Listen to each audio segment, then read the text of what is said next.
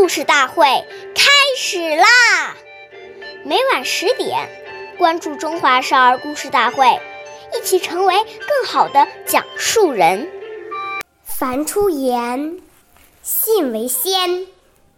诈与妄，奚可焉？凡是说出的话，首先要真实不虚，讲求信用。说谎话骗人、胡言乱语都是不可以的。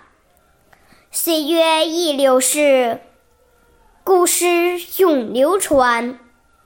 大家好，我是中华少儿故事大会讲述人周凯歌，我来自小吉金喇叭艺校。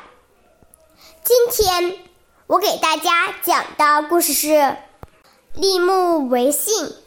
第四十二集，商鞅是战国时期的改革家，他辅佐秦孝公进的恭喜，他辅佐秦孝公进行了变法。变法之初，为了取信于民，他想出了一个好办法。那天，商鞅在国都的南门立起了三根。三文高达木杆，立起来一根三文高达木杆，并当众宣布：谁能把它扛到北门，赏赐黄金十两。可是到了下午，还没有人去做。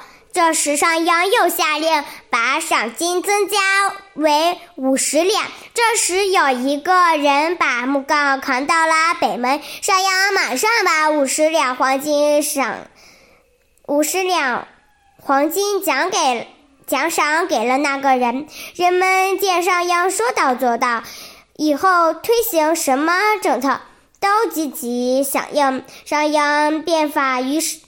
于是取得了巨大的成功。下面有请故事大会导师王老师为我们解析这段小故事，掌声有请。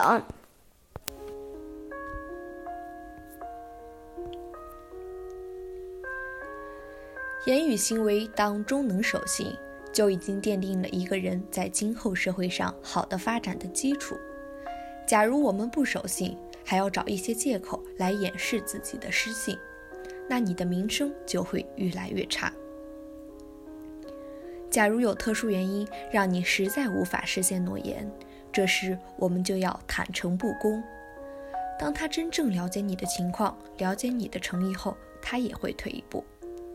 但是如果你越来越掩饰，他就会越来越愤怒，到时候就很难收拾了。所以，与别人的信诺绝不可以拖延，越拖延越难解决。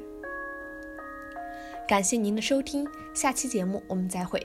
我是刘老师，想参加故事大会的朋友，请关注我们的微信公众号“微库全拼八六六九幺二五九”。